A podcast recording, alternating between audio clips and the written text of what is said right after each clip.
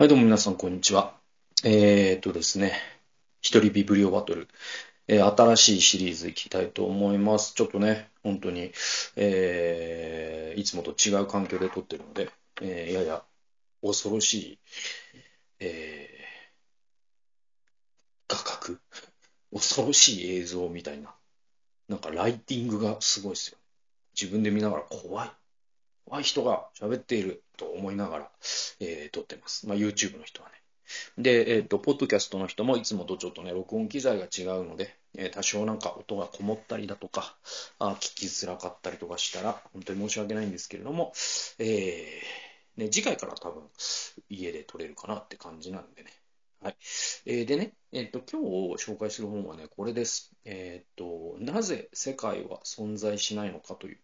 え本ですね。マルクス・ガブリエルさん、え2018年講談社新書メチエという、えので出てます。でね、これね、すごい面白くて、ただ、あのね、多分ね、今まで紹介した本の中で一番マニアックっちゃマニアックな内容というかね、テーマというか、あ本になります。で、でもね、多分ね、マルクス・ガブリエルって結構新聞とか読んでる人は割と最近よく聞くなと思ってるはずなんですよ。と言いますのも、この人ドイツの哲学者で若手なんですね。すごい若い。僕より若いかもしれない、下手したら。すごい若い人で。で、えっと、すごいなんか新進気鋭のあの哲学者ってことで、世界的に注目を集めてる人なんですね。だもしかしたら NHK とか見てる人だったらなんかで出てたりはするんじゃないかな。わかんないけどね。海外の指揮者みたいな形で。で、このマルクス・ガブリエルさんの、その、えーなんだろう、哲学を一言で表すと、よく言われる真実在論っていうんですよ。で、えっと、この本の用語で言うと、意味の場の実在論ってことになるんですね。で、えっと、だから、あの、この本のテーマは実在論なんですよ。で実在論っていうのは哲学の一つのテーマで、テーマの一つで、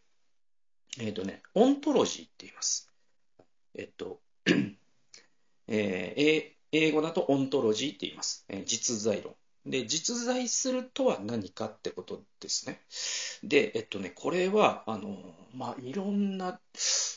例えばこれっていうのは、まあ、プラトンとかも古典的なね、そのギリシャ哲学のプラトンであったり、アリストテレスも、ある種の実在論なんですよね。実在とは何か。何かがこあるとは何かってことをとことん考える、えーっていう、そういう、なんていうかな、やつなんですよ。で、まあ、批判的実在論。これはロイ・バスカーっていう人が言ってたりとか、ああとはね、なんだっけ、フッサールもね多分実在論、えーの中に入るんじゃないかな。で、とにかくね、まあ、この実在論っていうのはね、結構日本、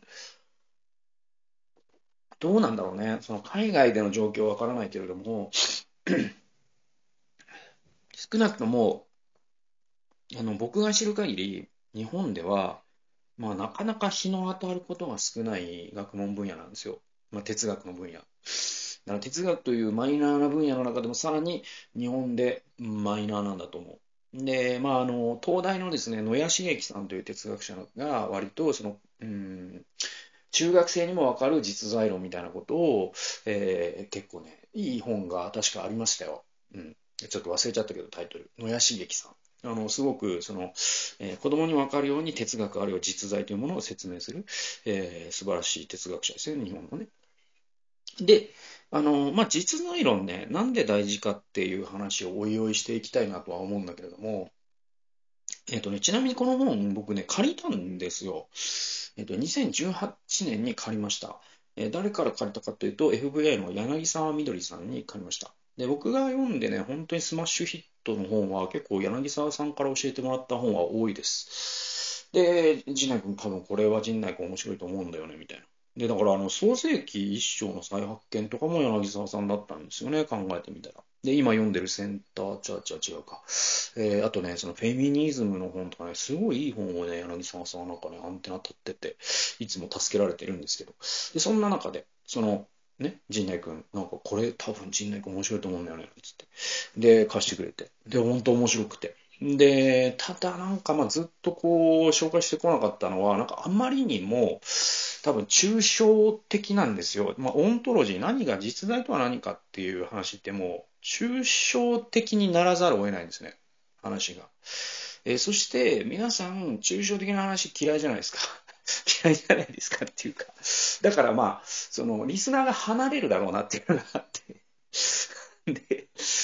で、まあ僕は大好物なんですけど、でもまあ、その、多くのその世間の人というのは、そうですね、その抽象論になると、もう途端に、まあ大学の講義で言うと、途端にみんな寝寝ていくっていうか、なんかこう、ね、あの、そうそうそう。だから、その抽象論の話になると、まあ僕も人前で話すことあるけど、途端にこう、人の興味関心がなくなり、そして寝る人が多くなりみたいなのは経験あるから、あんまりこれはリスナー払れるだろうなと思いながらも、なんかでもこれはちょっとおもろいぞと、おもろいのと同時に大事だぞとも思うわけ。っていうのが、まあ、おいおい説明していくけど、これが実はその、キリスト教とね、結構関係あるんですよ。っていうのが、その、えっと、あの、この理不尽な世界でなぜと問うだったかな？えー、ね、ICU のね、キリスト教の先生の本を、えー、去年かな、えー、紹介しましたけど、その中で重要なセンテンスがあって、それは、えっと、聖書は事実についての本ではない。真実についての本なんだっていうんですよね。これ重要なんですよ。で、えっと、我々って事実と真実っていうものを不分けしてないのね。で、えっと、近代人ってすべからく実在論において科学主義者なんですよ。つまり科学的実在というものが支配している。これが近代という時代なんです。どういうことか。我々が何かがあるというときに、それは科学的な意味においての実在を指している。これがもはや、なんていうの、歴史を通じると例外的な状況なんですよ。これだから本当にね、直感に反するからなかなかあの何度も説明してやっと理解できるんだと思う、理解していただけるんだと思うんだけれども、えー、っとね、まあ、科学的実在とは何かっていう話をまずすると、養老孟司さんの言葉を借りると五感で捉えられるものなんですよ。ね、見て、聞いて、触って、味わって、えー、なんだっけ、えー、五感、えー、聴覚、視覚、嗅覚、で、匂うか。だから、匂って味わって見て聞いて触れるもの。これが実在するものと考える。これが科学。科学的な20世紀、まあ多分21世紀の科学ってまたこれが後で話すけど、ちょっと様相を違が違う様子を提起してきてるんですよ。だからもう実在がゆら歪んでるんですよ。科学の中でもね。でそれは超紐理論っていうのによって歪んでるんだけど、えっと、あのー、そうですね、話戻すと、その、例えばさ、その、ちょっと世代によっては分かんないかもしれないけど、あの、大月教授っていう先生がよくテレビに出ていた時代があって、で、それって何かっていうと、なんかね、あのオカルトを全て否定するキャラで出てたんですよ。テレビにね、なんか、その白衣みたいなの着て。で、その、火の玉なんて嘘だ、幽霊なんて嘘だ、UFO なんて嘘だ。その、全てのオカルト、つまりなんか月刊ムーンに乗るようなものは全部科学で嘘だと証明できるということを強固に主張する人、VS スピリチュアルな人だったり、UFO と交信できる人だったりとか、火の玉見たことあるよっていう人がなんか対決するみたいな構図の番組が結構人気を博した時代があるんですよ。これは90年前後だったと思うんですけどね、僕もだから中学生の時1回、2回見たことあるんですよ。で、面白いなと思って。で、えっと、あれって、その、大月教授が言ってるのって、つまり、その科学的実在イコール実在っていう世界観なんですよ。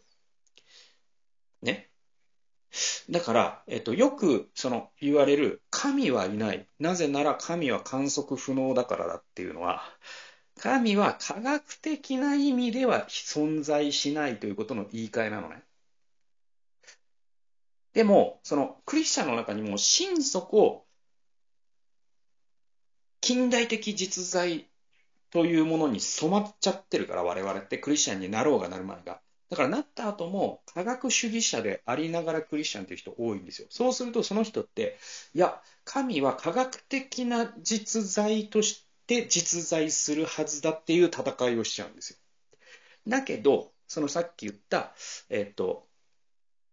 聖書は事実ではなくて真実を語ってるんだって考えると、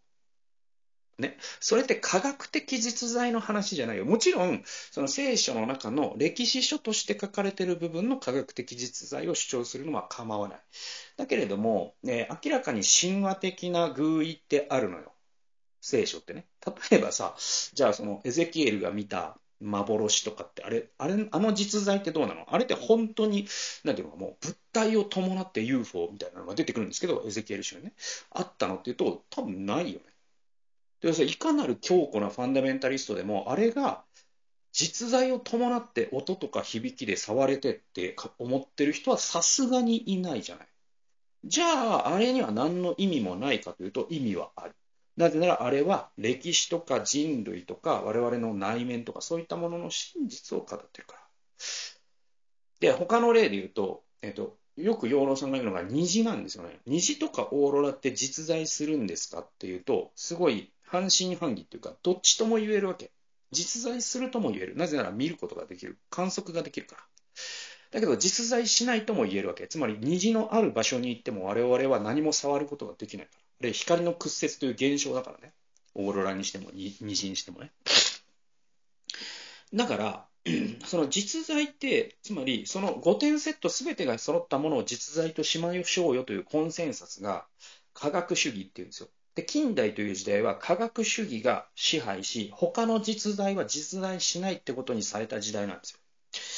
じゃあ、近代以前を考えてみましょう。ね。近代以前って、例えば魔女狩りってそういうことですよね。実在が重層的だった時代ってあるんですよ。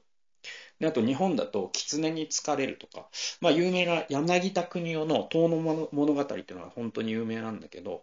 その当時の、あれってな、いつなの？昭和初期なの？ちょっとごめんなさい。ちょ時代的に、僕もちょっとはっきり覚えてないんだけど、あの、柳田国夫の、えっと、遠野物語って本当に面白くって、要は、その、えっと、明治の世界観のまま生きてる集落の話なんですよ。それを近代人である柳田国夫が人、文化人類学者として観察した、えー、なんていうの、えっ、と、本で、非常に有名な本なんですよ。で、これがなんで面白いかというと、その遠野の人たちは、カッパを見たっていうんですよ。ね。で、あるいは座敷わらしがうちにはいるっていうんですよ。ね。で、彼らにとって、本当にそれはいるんです。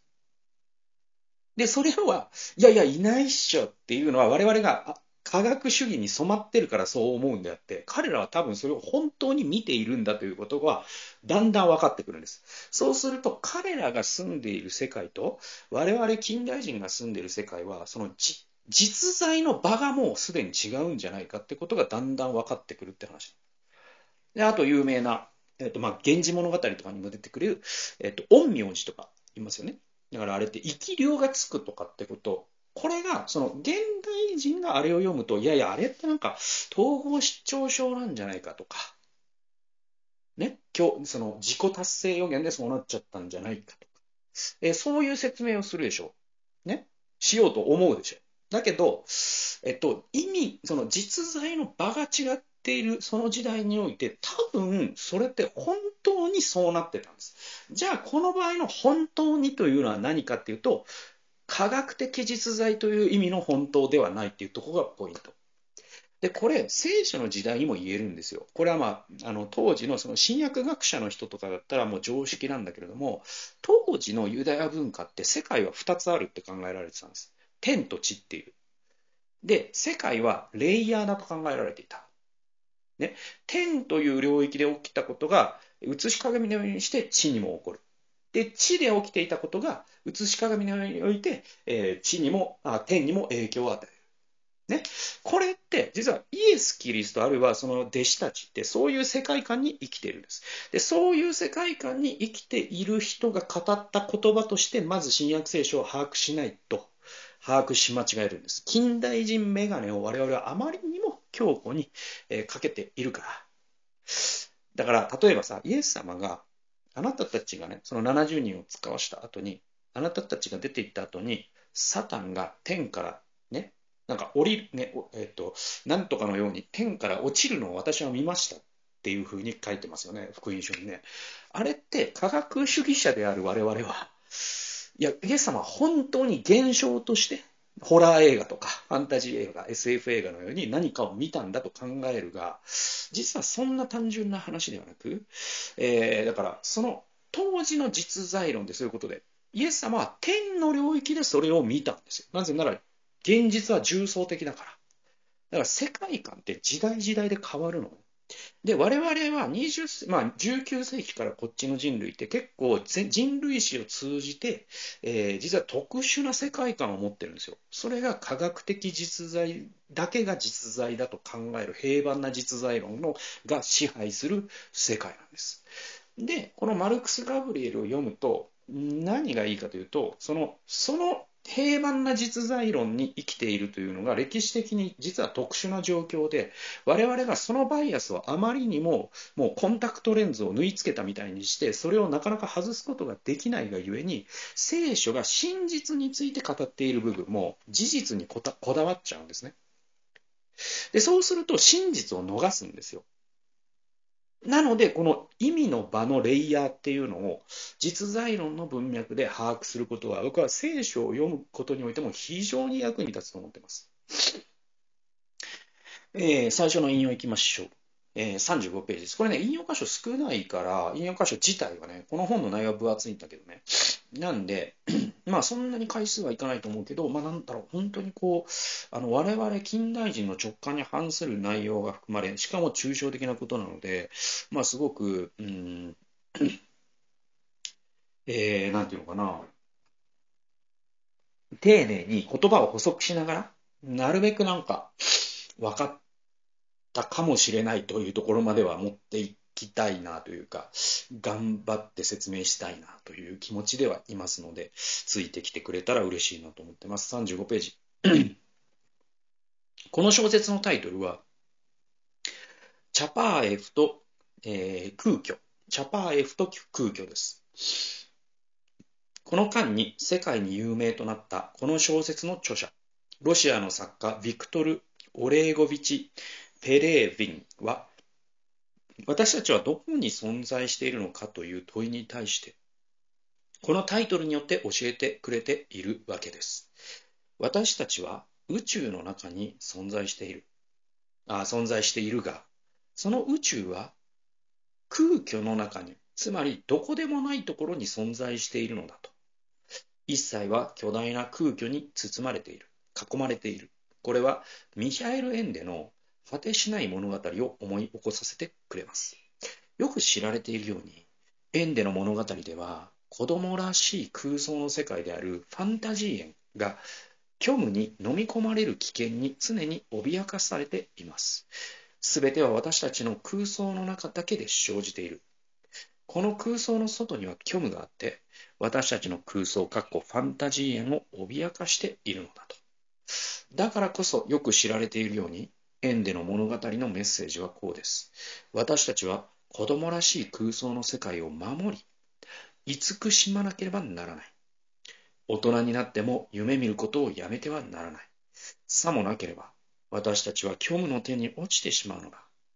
完全に何の意味もない冷たい現実だ。そこではもはや何の、何も意味をなさないのだ。これね、だから、その、チャパーエフと空虚という、えー、やつは僕は読んだことないんだけれども、エンデの果てしない物語は読んだことがある。で、ね、僕、もうエンデのね、果てしない物語ってちなみにもう大傑作だと思ってて、あの、モモも素晴らしいですよ、もちろん。だけど僕は果てしない物語の価値かなって感じがするんだよ。で、なんだろうな、なもうどうやってさ、なんか、まあ他にもね、ナルニア国物語とかね、名作はいっぱいあれど、僕は数、世界に数ある童話の中で僕ナンバーワン果てしない物語説を唱えてるぐらい、果てしない物語素晴らしいなと思っててね。で、えっと、まあ、ここに書かれている、あの、ネバーエンディングストーリーという、まあ、80年代に映画化もされてますから、知ってる人も多いと思うんだけど、ファルコンっていうね、えっ、と、なんていうの、竜みたいなやつに少年が乗ってってやつなんだけど、それがその本本の中に入っていくって話なんですよね。で、えっと、そのファンタジー園、その本の中の世界のファンタジー園、つまり、えっと、ナルニア国物語でいうところのナルニア国、え、これが虚無というものに飲み込まれてしまうっていう危機に脅かされているっていうところから物語が始まる。そして、え、主人公の、えっと、なんだっけ、えー、忘れちゃった。主人公はですね、えっと、この虚無から世界を守るんですよ。で、えっと、これって何かを象徴していて、で、虚無って意味なきことなんですよ。ね。で、この世界って、この世界を支えているものは意味なんですよ、実は。ね。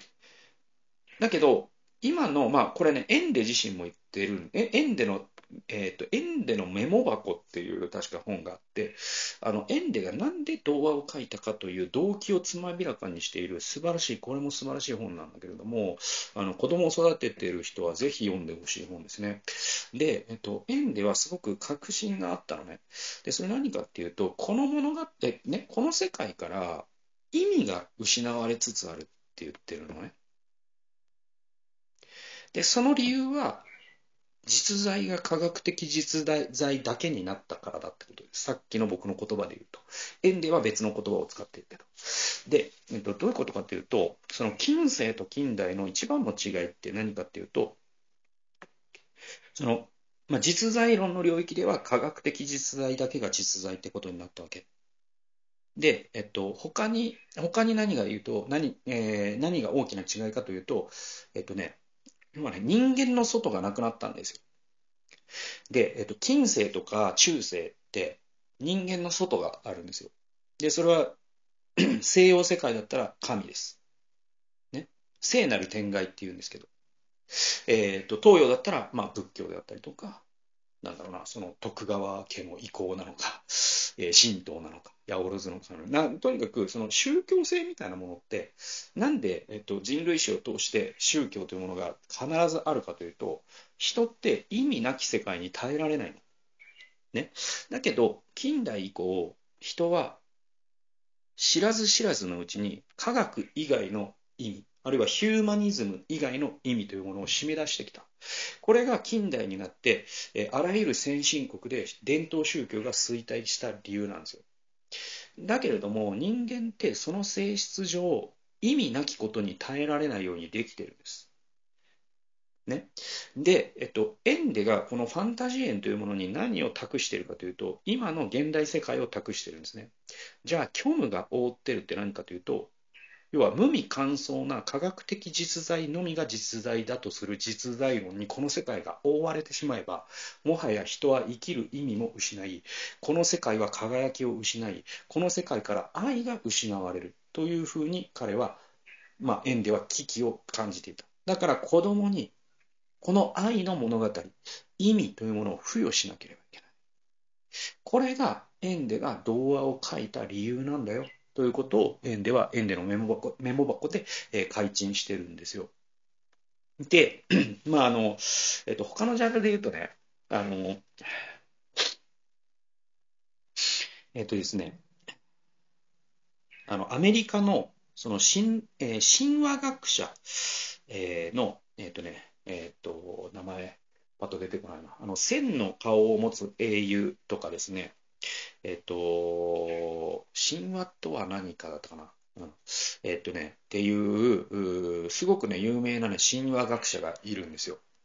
で、えっと、この人も、ね、同じようなことを言っていて、要は近代社会の一番の危機は何かというと、えー、その意味を失った、つまり伝統宗教が衰退した結果、人間は人生に意味を持てなくなっちゃったっていうんですよ。でね、えっと、宗教の役割って何かっていうと、人生、あるいはこの世界に意味あらしめるっていうのが宗教の役割だったんです、伝統的に。で例えばね、狩猟採集時代に、ね、焚き火を囲んで、長老が話を聞いて聞かせるじゃないですか。ね。柔軟に集まってる焚き火が焚いている。で、そこで、えっと、この森っていうのは、ある日、巨人がね、あの、なんとかという巨人がいて、で、その巨人が、えー、そこのね、山の水を口に含んだけれども、えー、また別の女神に笑わせられて、それその水をバーって入っちゃったんだ。そしたら、ここに水がまかれてこの森になったんだよ。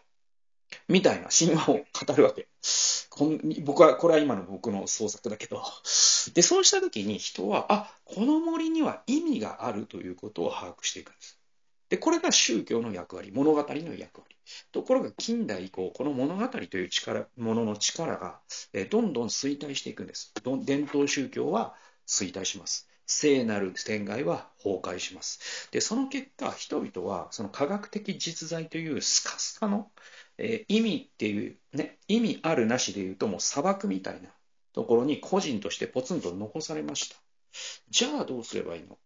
も新しい物語を立ち上げるしかないんですね。だから、円では物語を書いた。ね。で、えっと、あのね、だから、そのね、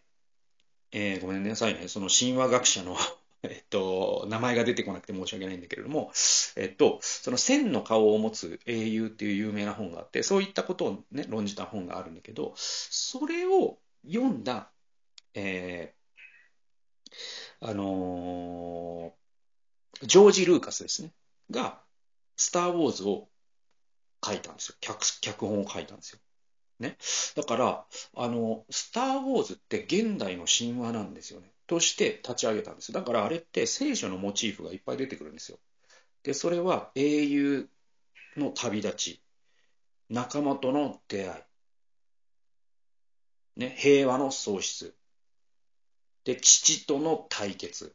そして英雄の帰還っていう、実はこれね、聖書から繰り返されてる古典的な神話の型なんですね。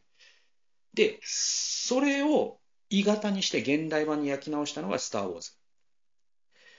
だけれども、そのジョージ・ルーカスも言ってるし、あ、神話学者の名前やっと出てきたけど、ジョ,、えー、ジョーゼフ・キャンベルです。で、ジョーゼフ・キャンベルは指摘してるんだけど、で、ルーカスのしたことは非常に有効なことだし、素晴らしいことなんだけれども、やっぱり人間ってもっと深く、えーと、生活に根付いた神話を必要としているから、実は伝統宗教が復活することが望ましいと、多分キャンベルは考えてる。だけど、近代って後戻り後戻りできないから、よりクリエイティブな形で伝統宗教がしていた機能を何かが担わなきゃいけない。で、ルーカスのスター・ウォーズはその一端は担ったが、それでは足りないというようなことをジョーゼフ・キャンベルは言っている。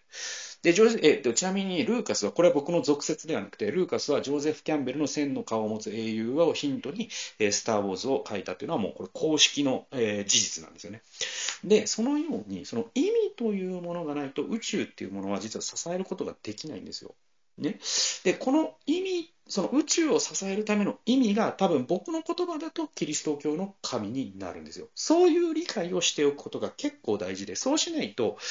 ね、意味という領域においては科学的実在論というスカスカなね、えー、世界観に生きていながら神はいるって言い始めると神を科学的実在の中に押し込めようとしてしまうっていう間違いを犯してしまうんですよ。そういう話なんですよ。だから、実在論って本当深くて。でね、ちょっとね、えっと、まあ、もう時間だからあれだけど、最後に言うと、まあ、あの、2回にね、続いていくけどね。あの、第1回の最後に言うと、あのね、ガブレルがこの本の冒頭で言ってるのは、えっとね、確かだけど、えっと、スパイダーマンは実在するかって話で、その科学的実在、つまり、えー、見て聞いて触って嗅いで味わえるかどうかで言うと、スパイダーマンは実在しませんよ。だけれども、我々の脳内にはスパイダーマンというコンセンサスがあるわけですよね。だから、ある意味の場においては、やっぱりスパイダーマンは実在するんです。じゃあ、ユニコーン、一角獣、実在しますか？イエスであり、ノーなんですよね。科学的意味においては実在しません。だけれども我々の脳内には一角獣はいます。で、さっきの、だから、えっと、遠野物語のカッパとか座敷わらしってそういうことなんですよ。で、その科学的に、例えば座敷わらしを捉えて、写真を撮って標本にして、だからほらいるだろうっていうことには何の意味もないんですよ。実際に座敷わらしが遠野の人たちの生活に影響を与えてるんですね。それはもはや科学的実在があるなしにかかわらず、やっぱり何かしらの真実がそこにあると考える。こういう立場がその重層的実在論ということ、あるいは批判的実在論、まあ、ガブリエルの言葉で言うと意味の場の実在論、真実在論という、そういうレイヤーを持って世界を捉えることができる人って、そのように世界が豊かにふくやかになっていくんですね。で、そういう世界を体験するっていうのは近代人には非常に重要なんで、まあ、この本、あえて多分人気はないと思いつつも、まあ、僕自身がちょっと言語化していきたいなっていうのもあって、ちょっとこのシリーズを始めていきます。第1回聞いてくださってありがとうございました。それではまた次回の動画及び音源でお会いしましょう。さよなら。